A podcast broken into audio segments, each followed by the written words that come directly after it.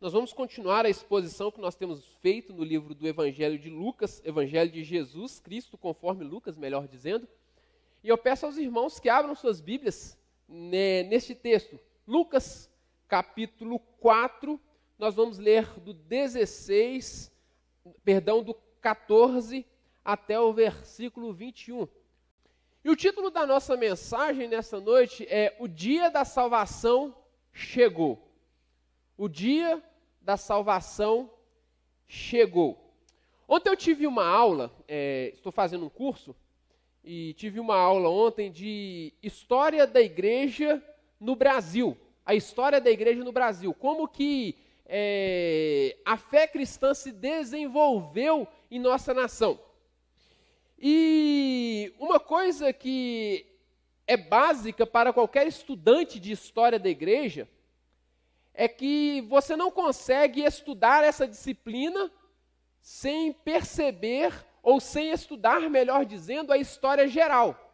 Não tem como você estudar a história da igreja se você não estudar a história geral, se você não estudar a história do mundo. Se você quer estudar a história da igreja no mundo, você tem que estudar a história do mundo. Você tem que ver como que a igreja se desenvolve no meio da história do mundo. Se você quer estudar a história da igreja no Brasil, você precisa estudar um pouco de história do Brasil. Não tem como, você precisa perceber isso.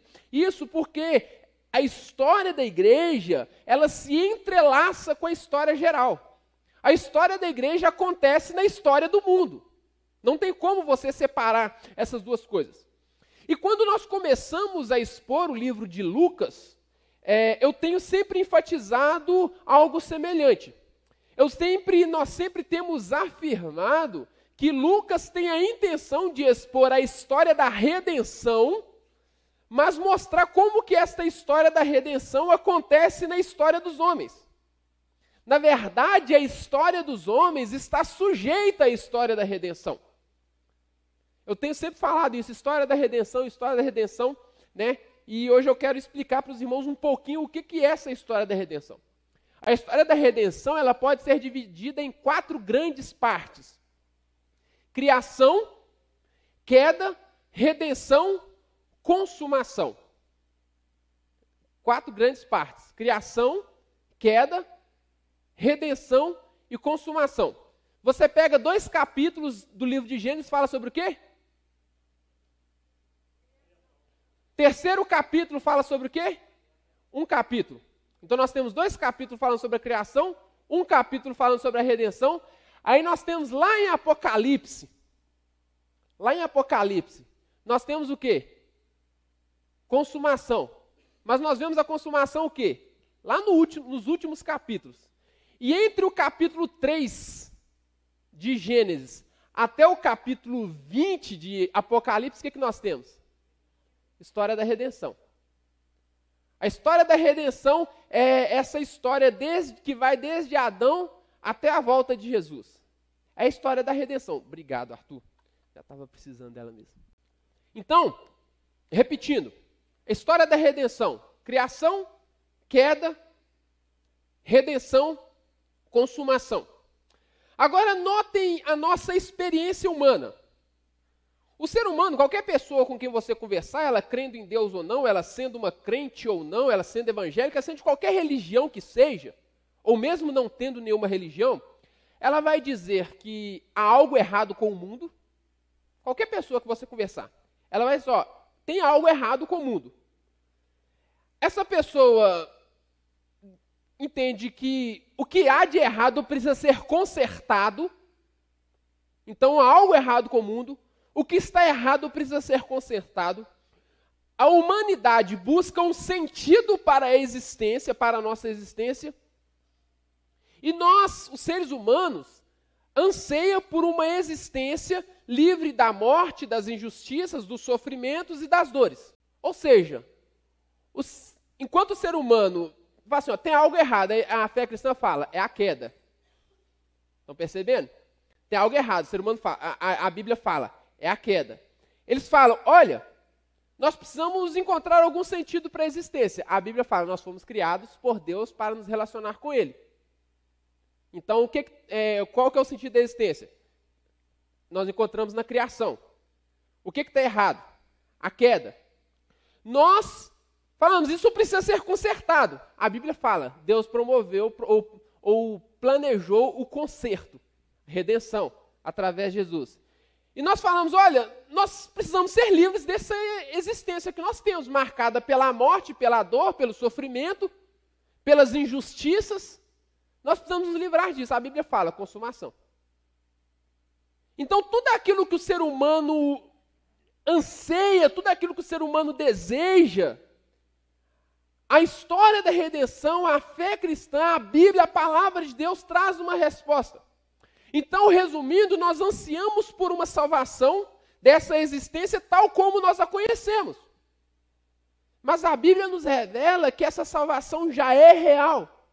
Lembram do Salmo 118, versículo 24? Ele é muito citado, eu quero ler com você. Ah, você puder, antes da gente ler Lucas, eu quero citar esse salmo, esse versículo. Salmo 118, versículo 24. Vou ler só ele primeiro. Olha só o que, que fala. Este é o dia que o Senhor fez. Exultemos e alegremos-nos nele. Nós gostamos muito desse salmo, não gostamos?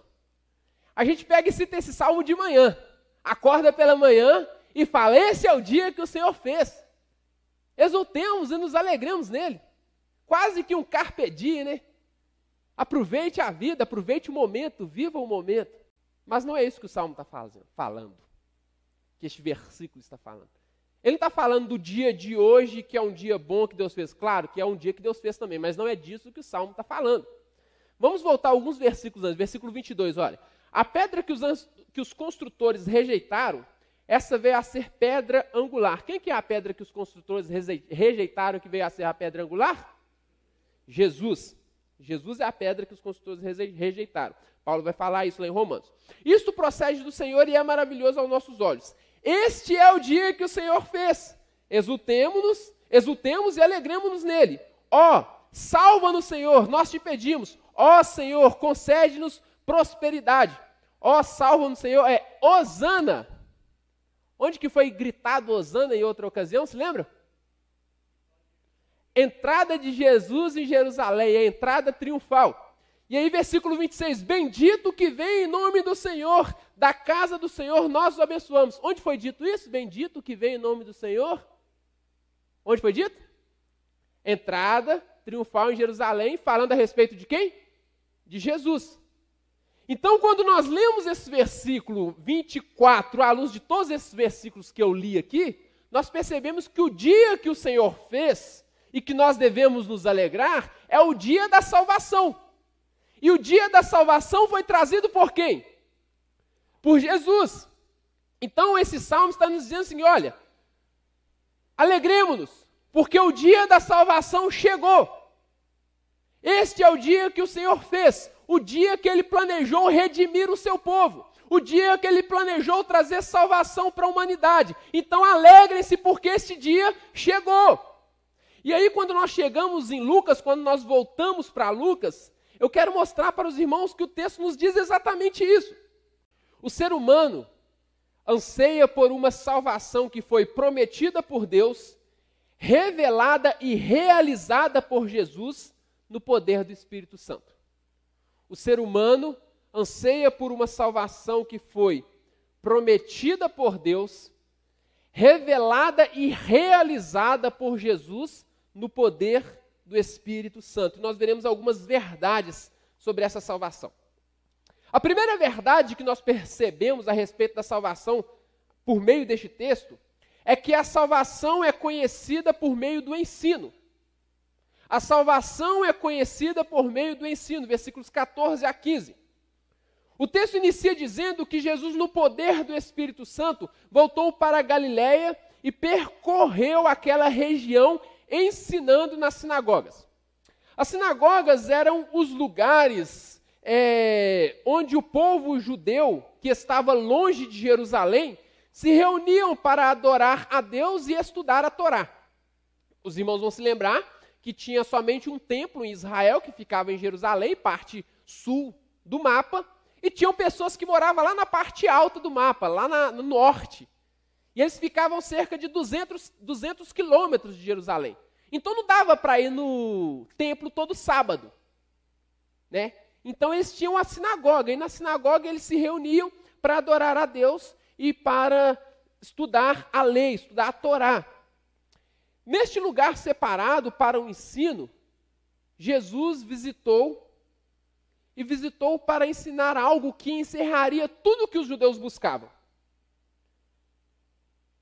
Ao estudar as escrituras sagradas, os judeus buscavam algo, buscavam entender algo. E Jesus começa a ensinar exatamente o que eles buscavam. Nós falaremos sobre isso um pouco mais à frente. Mas o que eu quero observar com os irmãos aqui é o fato de que Jesus, neste primeiro momento, não inicia seu, seu ministério realizando milagres. Jesus não inicia seu ministério curando os doentes. Jesus não inicia seu ministério dando vista aos cegos. Jesus não inicia seu ministério multiplicando alimentos ou transformando bebidas. Os irmãos vão se lembrar, os que estão acompanhando essa exposição, Jesus nasceu, foi apresentado ao templo, foi é, levado ao templo na Páscoa, quando ele tinha 12 anos, foi batizado, foi para o deserto sendo, e foi tentado no deserto, e então ele começa a ensinar. Até então, Lucas não nos relata nenhum milagre. Lucas não nos relata nenhum sinal ele diz que Jesus estava ensinando.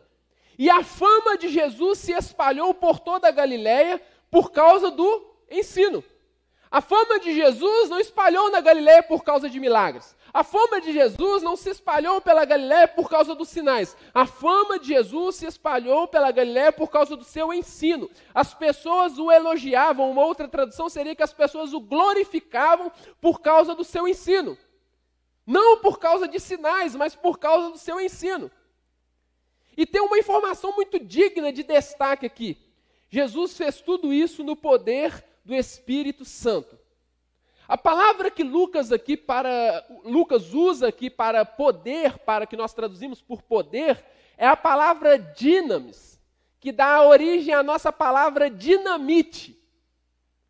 Lucas está falando assim: olha, Jesus falava pelo dínamos do Espírito. Jesus ensinava pelo dínamos do Espírito. Jesus ensinava por este poder que, como eu disse, é, que dá origem a esta nossa palavra dinamite, que é um explosivo com grande alcance de destruição. Um artefato que, ao ser acionado, transforma completamente a realidade à sua volta. Após a explosão de uma dinamite, não tem como você passar por este local e não perceber o que aconteceu ali. Se explodir uma bomba em um local, você vai passar e vai ver o estrago que ela causou. Ela transforma a realidade ao seu entorno. E Lucas nos diz que Jesus ensinava por um poder semelhante a este. Jesus estava ensinando e as coisas estavam sendo transformadas, a mente das pessoas estava sendo transformada, as pessoas estavam começando a compreender coisas que antes elas não entendiam. É digno de nota também o fato de que Galiléia era uma região cercada por povos pagãos. A palavra Galiléia dá exatamente essa ideia de algo que é cercado, que é circulado. E a Galiléia era cercada por estes povos pagãos. Então era uma região influenciada por todo tipo de religiosidade pagã, influenciada por toda a cultura eh, pagã, influenciada por todos os pecados que os pagãos cometiam. Era o povo que vivia, conforme Mateus e Marcos vai nos dizer, o povo que vivia no vale da sombra da morte. Era essa região da Galileia. E acredita-se que Sodoma e Gomorra antes de serem destruídas, ficava exatamente nessa região, onde situava a Galiléia. Então, este lugar que era sinônimo da depravação e da ira divina, este lugar marcado pelo sincretismo religioso, este lugar marcado por todo tipo de pecado, este lugar foi impactado pelo ensino de Cristo. Não pelos sinais, não pelos milagres, mas pelo ensino. Isso traz para nós uma grande lição.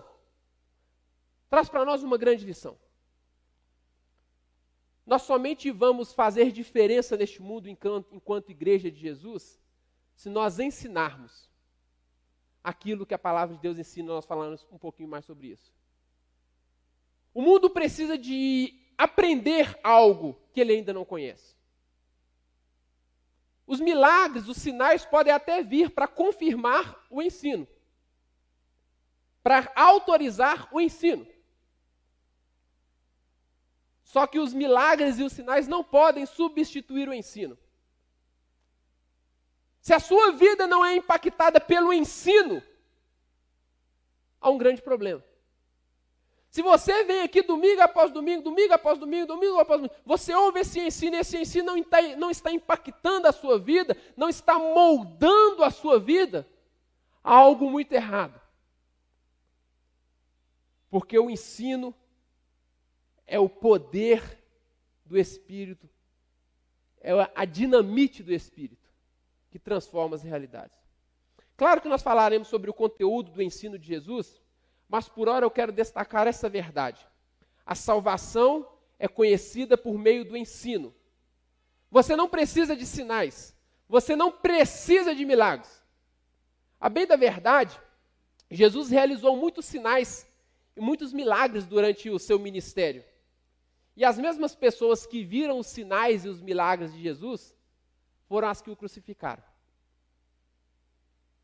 As pessoas que viram Jesus ressuscitar defunto, que viu Jesus curar cego, que viu Jesus fazer transformar é, água em vinho, que viu Jesus alimentar multidões com cinco pães e dois peixes, e era só cinco pães e dois peixes, Jesus multiplicou o alimento mesmo, tá? Qualquer outro ensino que você achar diferente disso é mentira,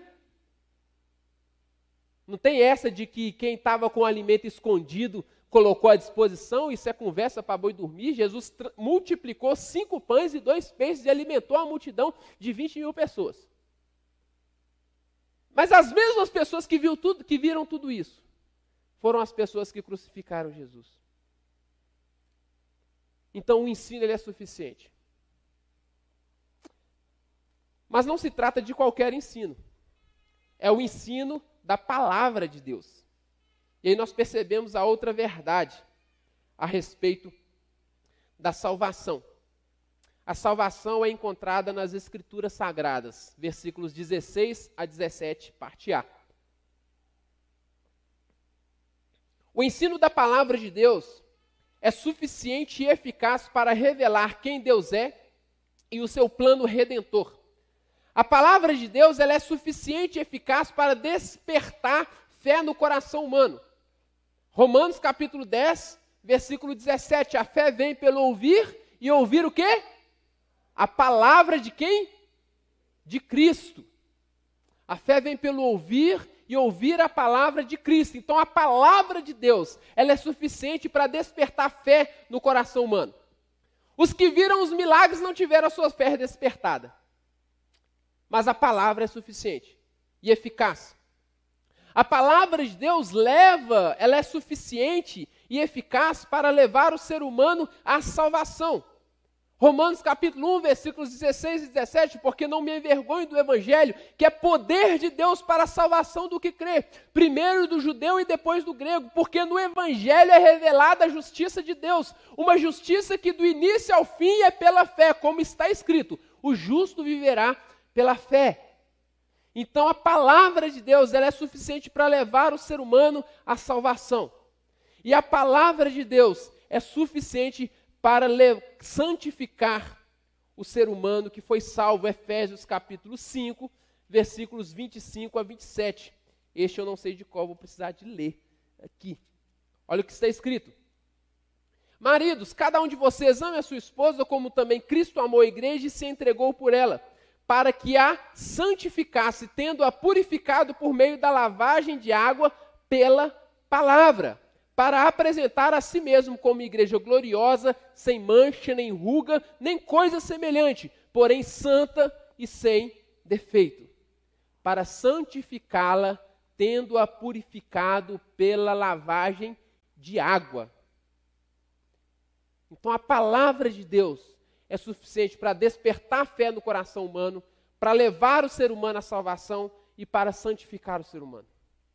Mais uma vez, eu quero enfatizar: Lucas não relata nenhum milagre realizado por Jesus até este momento, mas ele diz que Jesus ensinava nas sinagogas. E quando Jesus chega em Nazaré, o texto diz que ele se levantou para ler e lhe foi entregue o livro do profeta Isaías. Conforme o costume da época, aos sábados os judeus se reuniam para cantar, para ler a lei, né, para ler a lei, os livros da lei, o Pentateuco. Eles cantavam salmos e, por fim, davam oportunidade a alguém para compartilhar uma porção da Escritura Sagrada. E normalmente se lia, a, se lia e fazia a exposição de um dos livros dos profetas. Então era, essa era a liturgia da sinagoga. Eles liam a lei de Deus, o Pentateuco, eles cantavam os salmos e então alguém daquele grupo fazia uma leitura e uma explicação, uma exposição de alguma porção da Escritura Sagrada, que normalmente eram os profetas, um dos, um dos profetas. Não havia professor formal, uma sinagoga ela poderia ser formada se naquela região, naquela localidade, houvessem pelo menos 10 homens com idade igual ou superior a 12 anos. Então, se você tivesse 10 Artures lá, já podia fazer uma sinagoga. Era assim que funcionava. E então o responsável pela sinagoga, o responsável era aquele que abria a sinagoga, que fechava a sinagoga, que, a sinagoga, que limpava o local, que cuidava dos pergaminhos.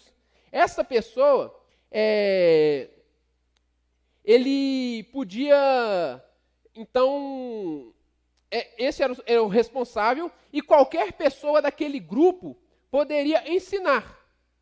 Então, qualquer um daqueles dez que estivesse ali, maiores de 12 anos, poderiam ensinar, poderia fazer essa leitura de uma porção da Escritura Sagrada e explicar o que ali estava escrito. E o responsável pela sinagoga, o assistente, ele poderia convidar alguém para ensinar, alguém que não fazia parte daquele grupo, mas que fazia parte de uma outra sinagoga, algum mestre, algum rabino judeu, ele poderia convidar essa pessoa para ensinar na sinagoga. Então, lógico que Jesus, com toda a fama que ele havia adquirido naquela região, o mais lógico era que ele fosse convidado em algum momento para ensinar na sinagoga, para fazer a exposição da Escritura, para fazer isso que nós estamos fazendo, expor a Escritura fazer a exposição bíblica. E aí é interessante, irmãos, que Jesus, ele chega na sinagoga, ele não começa a falar algo da cabeça dele. Ele não propõe um novo ensino. Ele não propõe uma inovação. Ele não traz uma nova profecia. O texto nos diz que Jesus abre a Bíblia e lê a Bíblia diante do povo. Jesus abre as escrituras sagradas lá em Isaías, capítulo 61, agora nós sabemos que é 61, né? Depois eu vou ler com os irmãos. É, aliás, não vou ler, mas está lá em Isaías, capítulo 61, versículos 1 e 2. Jesus abre a Bíblia em Isaías, capítulo 61, e lê aqueles dois primeiros versículos diante do povo. E como nós veremos à frente, ele expõe, ele explica sobre o que aquele texto está dizendo. O que pode ser inovador aqui, o que pode ser novidade para aquele povo, não é a palavra de Jesus, mas é a interpretação que Jesus faz. É a aplicação que Jesus faz. Como nós veremos, Jesus mostra que tudo o que a palavra revela é sobre ele mesmo. Tudo o que a palavra de Deus diz aponta para ele, se cumpre nele, porque ele é a própria palavra. No princípio era o Verbo, a palavra, e a palavra se fez carne e habitou entre nós. Jesus é a palavra de Deus revelada a nós. Hebreus capítulo 1. No passado, Deus falou de muitas vezes e de muitas maneiras por meio dos pais e dos profetas, mas nos últimos dias Ele nos falou por meio do Filho. Então Jesus é a palavra de Deus. A palavra de Deus ela se cumpre em Cristo, aponta para Cristo. Então nós precisamos entender que a salvação ela é encontrada nas Escrituras porque ela fa elas falam de Jesus. As Escrituras falam a respeito de Jesus. A Bíblia fala de muitas coisas. A Bíblia fala de muitas coisas. Mas se você não vê Jesus, você viu o menos importante. Você viu o menos importante, porque o mais importante na Escritura Sagrada é falar de Jesus. Porque somente Ele pode nos trazer salvação. Se você busca a palavra de Deus, se você lê a Bíblia só quando você está aflito e quer uma palavra para acalmar seu coração, você está lendo a Bíblia errado. Claro que ela tem palavras que acalmam o nosso coração, que traz alívio para a nossa alma. Mas a Bíblia quer falar de Jesus. Se você está passando por um problema familiar e quer encontrar os princípios bíblicos para restaurar seu casamento, a Bíblia fala sobre isso também. Mas ela fala isso por meio de Jesus. Então, se você não buscar Jesus, você está lendo a Bíblia errado. Você está usando a Bíblia para o seu benefício próprio, não para o que ela de fato se, se propõe, que é revelar Jesus. Então, a salvação é encontrada nas Escrituras. Mas também a salvação contém tudo o que a humanidade anseia. Jesus abre o livro e começa a ler. Isaías, capítulo 61, versículos 1 e 2. É exatamente o que nós acabamos de ler aqui. O Espírito do Senhor está sobre mim, porque me ungiu para evangelizar os pobres, enviou-me para proclamar libertação aos cativos e restauração da vista aos cegos, para pôr em liberdade os oprimidos e proclamar o ano aceitável do Senhor. Esse trecho que Jesus leu foi falado, foi profetizado por Isaías, quando ele anunciava que o servo do Senhor, aquele, me, aquele mesmo servo do Senhor, lá do capítulo 53 de Isaías, que fala que ele foi moído pelas nossas transgressões, que o castigo que nos traz, nos traz a paz estava sobre ele, e que pelas suas pisaduras nós fomos sarados. Quando o profeta, o mesmo servo que, que o profeta anuncia lá no capítulo 53, ele anuncia aqui no capítulo 61 também. E então ele está falando que este servo do Senhor, ele viria para, no poder do Espírito Santo, restaurar o reino de Israel, estabelecendo assim o reino de Deus. Claro que Israel entendia isso de um ponto de vista nacionalista. No tempo do profeta Isaías, o profeta Isaías ele anuncia o exílio babilônico. Ele fala: olha, vocês estão pecando contra Deus e por causa dos pecados de vocês, vocês serão levados para o exílio. Mas haverá um tempo em que vocês serão restaurados. Só que essa restauração de Israel aponta para não para somente para a nação de Israel, mas para o reino de Deus. O reino que Deus promete pela boca do profeta era um reino que envolve todos os povos da terra. Isaías havia profetizado, como eu disse, é, no tempo em que posteriormente viria o exílio por causa dos pecados de Israel e a, e a libertação deste mesmo exílio. Mas quais eram estes pecados que Israel cometia? Israel cometia idolatria, violência, imoralidade sexual, injustiça social. Ou seja, Israel estava em completa rebeldia contra a lei de Deus, porque tudo isso Deus já havia condenado. Deus já havia falado para o povo: olha, vocês vão adorar somente a mim. Olha, vocês não devem matar, vocês não devem roubar. Olha, vocês, o homem deve, não deve desejar a mulher do próximo, mas deve ser marido de uma só mulher.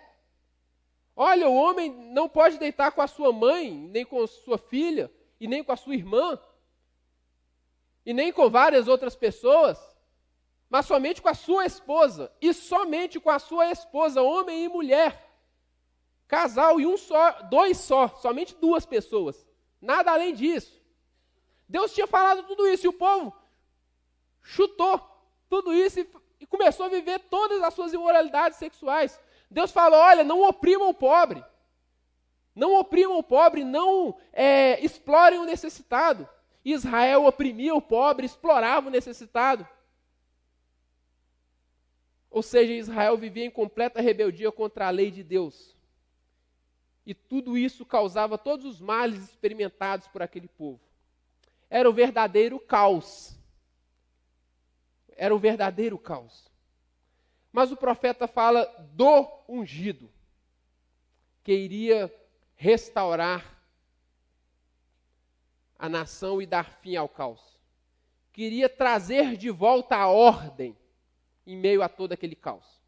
Mas este caos, irmãos, essa necessidade de restauração, essa necessidade de restauração da ordem, não é um privilégio de Israel. Lembra o que eu disse no início? Todas as pessoas reconhecem que tem algo errado com o mundo e que esse, isso que está errado precisa ser consertado. Se você não acha que tem algo errado com o mundo, você está alienado. Tem algo errado com o mundo. Então, todo este caos que Israel experimentava não era privilégio somente de Israel. Toda a humanidade carece desta redenção, toda a humanidade carece deste redentor. A humanidade carece de alguém que nos livra de tudo o que nos oprime. A humanidade carece de alguém que nos livra de tudo que nos mata. A humanidade carece de alguém que tudo de, de alguém que nos livra de tudo que nos escraviza. E como eu disse, a resposta cristã para todo o caos que o mundo experimenta é o pecado. Então, nós somente seremos livres de tudo que nos mata, de tudo que nos escraviza, de tudo que nos oprime, à medida que nós formos livres do pecado, porque o pecado é quem causa tudo isso. E então Jesus fala, lê o profeta Isaías que fala: olha, tem alguém que vai vir e que vai proclamar uma boa notícia para os pobres. Aqueles que só ouvem notícia ruim vão receber uma boa notícia. Vai vir alguém que vai proclamar libertação para os cativos. Vai vir alguém que vai restaurar a vista aos cegos que vai dar capacidade, aqui nós podemos pensar vista aos cegos do ponto de vista espiritual, do ponto de vista espiritual, aqueles que não, não conseguem enxergar a Deus, que a luz brilha diante dos seus olhos e não adianta ter luz. Qual que é o problema da cegueira? O problema do cego não é que falta luz, é que ele não consegue enxergar a luz. Mas que vai capacitar essas pessoas a enxergar a luz do ponto de vista espiritual, mas também que no, na consumação vai curar todas as nossas doenças, todas as nossas enfermidades. E a prova disso é que enquanto Jesus esteve aqui, ele curou cegos, curou os enfermos, nos livrou de tudo isso que nos aflige. E por fim, vai pôr em liberdade os oprimidos. Tudo que oprime a humanidade, que tem a sua origem no pecado, foi vencido na cruz. O dia da salvação chegou.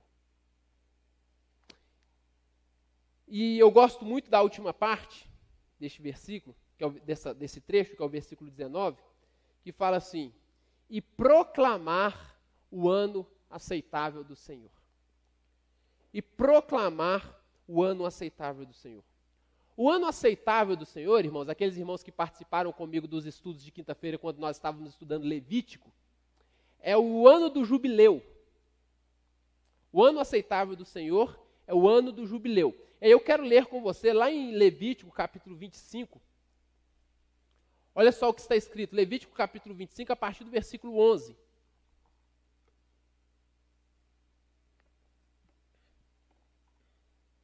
Aqui o povo está no Sinai e Deus está entregando a sua lei para o seu povo. Aí no versículo 11, olha só que interessante isso. O Senhor vira para, para o povo e fala assim: Olha, o quinquagésimo ano será jubileu para vocês não semeiem no campo, não colham o que nascer por si mesmo, nem colham as uvas das vinhas não podadas, porque é jubileu, será santo para vocês. O produto do campo vocês podem comer, mas vocês não podem plantar, vocês só podem comer aquilo que já tiver nascido, tá? Neste ano do jubileu, cada um de vocês voltará à sua propriedade.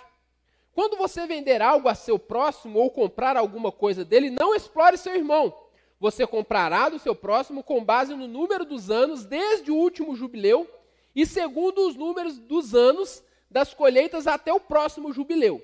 Ele venderá a você.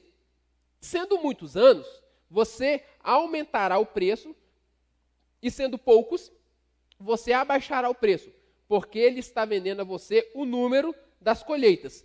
Versículo 17, preste atenção: que ninguém explore o seu próximo. Cada um, porém, Tema o Senhor, seu Deus, tema o seu Deus, porque eu sou o Senhor, o Deus de vocês. Agora pula lá para o versículo 39, olha o que está escrito. Também, se alguém do seu povo se tornar pobre, estando ele com você, e vender-se a você, não o faça servir como escravo. Trate-o como um trabalhador diarista ou estrangeiro que mora com você. Até o ano do jubileu, ele trabalhará para você e então ficará, ficará livre de você, ele e os filhos dele, e voltará para a sua família e a propriedade de seus pais, porque eles são meus servos, que tirei da terra do Egito. Não serão vendidos como escravos. Não domine sobre eles com tirania, mas tema ao seu Deus. Olha que espetacular essa lei, eu acho essa lei maravilhosa. Pena que nós olhamos, se você ler o livro, o Antigo Testamento todo, você não vai ver nenhum ano, nenhuma vez ele sendo cumprido, essa lei sendo cumprida. Mas essa lei, ela é maravilhosa, olha só. O Senhor Deus vira para o povo e fala assim, vocês vão entrar na terra prometida que eu dei a vocês, cada um vai receber uma porção de terra, naturalmente. Nessa porção de terra vocês vão poder plantar, vocês vão poder colher, vão subsistir, vão viver a vida de vocês. Tá? Beleza. Tudo lindo, né? Só que Deus sabia que o ser humano é complicado. Deus sabia que o pecado ainda estava no meio do povo. Deus sabia que alguns teriam capacidade de gerir melhor a sua terra que outros. Deus sabia que outros iriam acabar se endividando. E à medida que ele se endividasse, o que, que ele ia fazer? Ele ia começar a vender primeiro os seus alimentos que ele produzia, depois um pedacinho da terra, depois mais um pedacinho da terra, depois mais um pedacinho da terra, por fim ele ia ficar sem terra nenhuma. Sem terra para trabalhar, como que ele ia produzir para se alimentar? Não teria jeito. Então ele ia, ter, ia ficar sem recurso. Ficando sem recurso, ele ia, ele ia ter que começar a pegar dinheiro emprestado para comer. Só que à medida que ele pegasse dinheiro pra, emprestado para comer, o que, que ele ia acontecer? Ia ficar endividado. Ficando endividado, ele ia ter como pagar a dívida. O que, que ia acontecer com ele? Ele ia virar escravo. O Senhor fala assim, não, no meio do meu povo assim não. O que, que vocês vão fazer? Eu já sei que isso vai acontecer. Então, quando vocês, por algum motivo, precisar vender a terra, vocês calculam quantos anos falta para chegar no quinquagésimo ano. Calculando quantos anos falta para chegar no quinquagésimo ano, você só pode vender a terra considerando o número de colheitas que terá até o quinquagésimo ano. Quando completar o quinquagésimo ano, o que, que vai acontecer? O que comprou, devolve para aquele que vendeu. Para que ninguém fique sem terra. Era essa a lógica. Só que tem uma questão. Se alguém ficar pobre e não tiver com o que se sustentar, você não pode tratar o seu irmão como escravo também não. Você recebe ele como um trabalhador, você paga ele pelo, pelo trabalho dele. Está escrito aqui, eu estou inventando ou vocês leram aqui comigo? Leram comigo, né? Paga pelo trabalho dele. Só que você vai poder, ele somente, somente vai poder trabalhar na sua casa, na sua terra, até, complet, até chegar o ano do jubileu. Porque quando chegar o ano do jubileu, ele vai ser liberto e voltar para a terra dele que ele precisou vender. Porque no meio do meu povo não vai ter escravo. Porque no meio do meu povo não vai ter ninguém oprimido. No meio do meu povo todos serão livres. Parece utopia, né, irmãos? Mas isso é o reino de Deus. Esse é o reino de Deus. Aquilo que o ser humano sonha, aquilo que o ser humano anseia criar. Deus fala assim: olha, Jesus veio proclamar este ano. Este ano, este ano chegou. É só questão de tempo para ele ser consumado. Vai chegar um dia em que não haverá mais opressão, que não haverá mais escravidão, que não haverá mais pobreza, que não haverá mais injustiça social, que não mais haverá opressão do pecado, nem do diabo, nem do mundo, porque nós seremos livres, porque Jesus veio trazer o ano aceitável do Senhor para nós. Aqui, quando Deus está falando lá para Israel, não, isso não é só uma questão, é, não é uma política materialista. Não se trata aqui de um materialismo, não é isso. Deus está apontando para o que ele vai fazer com toda a humanidade. E o que ele, que ele ia fazer e que ele fez através de Jesus. Percebem como que a salvação de Deus propõe tudo o que está no mais profundo do nosso coração. Aquilo que a gente mais anseia alcançar. Quem não queria estar num mundo em que não houvesse dor, que não houvesse doença, que não houvesse opressão, que não houvesse pobres, que não houvesse fome, que não houvesse nada disso? É o que nós mais sonhamos. Mas Deus, por meio de Jesus, tornou essa possibilidade real. E é questão de tempo para que isso aconteça. E por fim, a salvação é realizada em Jesus, versículos 20 e 21. Lembram que eu falei que o costume era alguém ler, explicar, interpretar, expor o texto diante do povo? Pois foi isso que Jesus fez. E Jesus fez de uma maneira muito simples e direta. Certamente os presentes ali, as pessoas que estavam é, naquele local, aguardavam ali um grande, eloquente e profundo discurso de Jesus.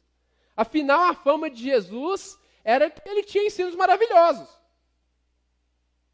Mas Jesus é simples e direto. Hoje se cumpriu a escritura que vocês acabaram de ouvir. Jesus não precisava falar muitas coisas, porque ele era a revelação do ungido de Deus que veio redimir o seu povo. Carson vai nos dizer o seguinte: a primeira palavra do ministério público de Jesus não é a sua própria palavra, mas uma palavra profética da Escritura, proclamando o Redentor de Israel cheio do Espírito Santo. Fecha aspas. Se você não consegue encontrar salvação no que você, do que você, a salvação que você tanto anseia, perdão, se você não consegue encontrar a salvação que você tanto anseia na Bíblia, eu tenho uma notícia triste para você você não vai encontrar em nenhum outro lugar. Quero repetir isso. Se você não consegue encontrar a salvação que você tanto anseia na Bíblia, você não vai encontrar em nenhum outro lugar. Pode procurar. Pode buscar salvação por meio das ideologias políticas, pode buscar salvação por meio das, do seu, da satisfação dos seus desejos, pode buscar salvação por meio da satisfação dos seus prazeres, pode buscar salvação de qualquer jeito você não vai encontrar, porque a salvação que você tanto anseia está na palavra de Deus, está na Escritura sagrada revelada em Jesus. Não se engane. Jesus disse uma vez para os fariseus: vocês examinam as Escrituras, porque vocês julgam ter nelas as palavras ou ter nelas a vida eterna. Mas vocês não sabem que elas testificam de mim. Mas se você busca salvação na Bíblia e não reconhece o Jesus que nela se revela, e tem que ser o Jesus que se revela a partir dela, e não o Jesus interpretado por meio dos seus desejos e seus anseios e suas, suas, seus preconceitos e suas vontades.